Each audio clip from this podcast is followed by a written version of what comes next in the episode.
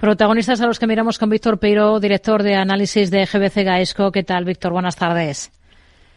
Hola, buenas tardes. Bueno, son muchos los valores que hoy tenemos en el punto de mira. Repsol, eh, por un lado, los resultados eh, ha ganado un 25,5% menos. Eh, por otro, lo que estaba pendiente todo, de lo que estaba pendiente todo el mercado, que es de ese nuevo plan estratégico apunta a un plan inversor de hasta 19.000 millones hasta el año 2024 y hay anuncios en cuanto al dividendo y recompras de acciones, que es lo que está, entiendo, impulsando sobre todo hoy la cotización de la petrolera, ¿no? ¿Con qué se queda? Bueno, eh, yo me quedo con, con el buen escenario que hay ahora mismo eh, macro para Repsol, ¿no? Con un precio del petróleo pues eh, sostenido ahí alrededor de 80 dólares por barril, con unos márgenes de refino bastante fuertes y una actividad comercial pues la verdad que también bastante bien soportada y la verdad que muy bien estructurada a través de, de su plataforma Wilet, ¿no? Que no hace más que ganar clientes y por lo tanto pues conseguir más fidelidad en, en la venta de todos sus productos. Yo me quedo con eso el tema del dividendo, pues bueno, gusta mucho aquí en España. Eh, todos deberíamos saber que el dividendo es un tema neutral, ¿no? Porque al final eso, la caja está en la compañía o está en manos del, accionista, pero el valor que tienes al final es el mismo, es lo que se genera. Pero bueno, la verdad es que sí, que gusta mucho en España todos estos temas, todos estos temas de, los dividendos hmm. y ha sido bien recibido, ¿no?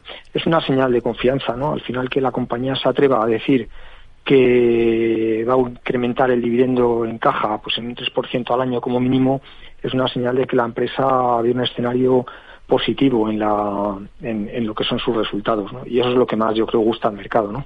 Hmm. Hoy Citi mete a la petrolera española en el baile de fusiones y adquisiciones. Dice que es candidato a entrar en la puja de operaciones corporativas del negocio clásico del petróleo. Lo cierto es que hemos visto en Estados Unidos en los últimos meses ya varios movimientos, varias operaciones. Aquí en Europa, eh, ¿los ve cercanos? Más complicados, ¿no? Eh, el mercado americano es un mercado mucho más ágil en cuanto al tema de, de maneis. Eh, las compañías que se dedican a a la exploración de shale gas, pues son compañías muy financieras, ¿no? En las cuales se busca unos resultados eh, financieros claros, ¿no? Y cuando hay por cierto riesgo de que esto no se cumpla, enseguida empiezan los bailes de fusiones, las refinanciaciones y todo esto, ¿no? En Europa, bueno, pues todo este tipo de compañías más incumbents, ¿no? Como Repsol, Total, Eni, eh, es más complicado que se metan en, en grandes operaciones, ¿no? Podemos ver pues eh, por ejemplo, o sea, me habló en algún momento de una posible salida a bolsa de la filial de, eh, de exploración y producción, más que nada porque como entró un fondo de inversión, pues sí, eh, también en la parte de renovables, ¿no? En un futuro podría ser, ¿no? No sé luego ahora que, están yendo bastante mal todas las renovables, ese tipo de operaciones, ¿no? Pero grandes fusiones yo no lo veo, ¿no? El tema de hacer los ejercicios estos típicos de de quién se puede fusionar y todo, pues muy bonito y lo hacen muchos, pero, pero no se suelen tardar bastante tiempo en cumplir, ¿no? Hmm. Otro peso pesado, Iberdrola, ha presentado resultados del último ejercicio, resultados récord. Em, ¿Con qué se quedaría de estos números y, de las previsiones que ha lanzado? También ha, aumentado el dividendo y apunta a una cifra redonda a superar los 5.000 millones de beneficio en este ejercicio 2024. Pero lo cierto es que, al menos en bolsa, estamos viendo cierto bache para el sector de las utilities.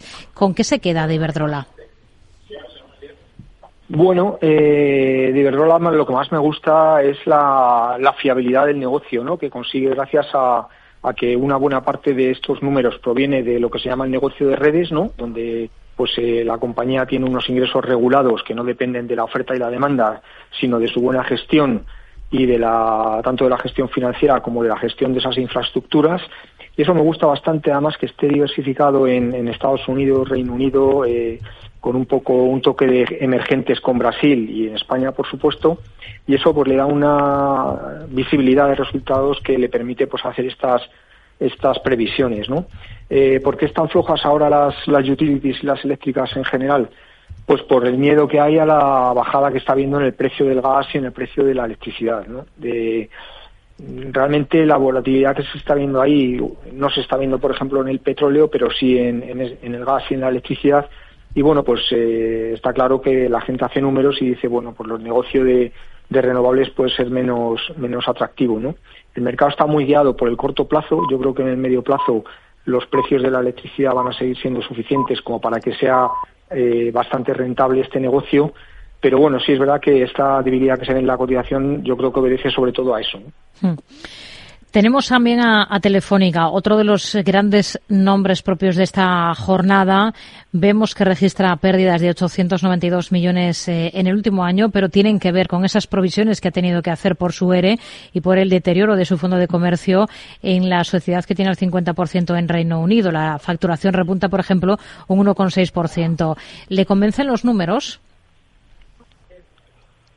Bueno, sí, Telefónica es el elefante dormido de, del IBEX en, los últimos años y está en unos niveles bajos. Eh, lo que más me gusta de los resultados es que se ha empezado a ver cierta mejora en el, en el resultado en España, ¿no? Con mejoras del ingreso medio, ¿no? Lo que llaman ARPU y, y, mejora de rentabilidad.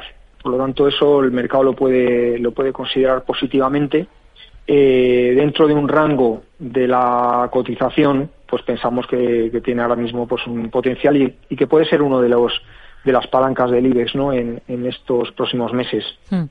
Hay otro protagonista en el mercado español, más allá de estos tres nombres que han presentado. Enagas, por ejemplo, está durante toda la hmm. jornada entre los peores. ¿Qué visión tienen ustedes para la compañía?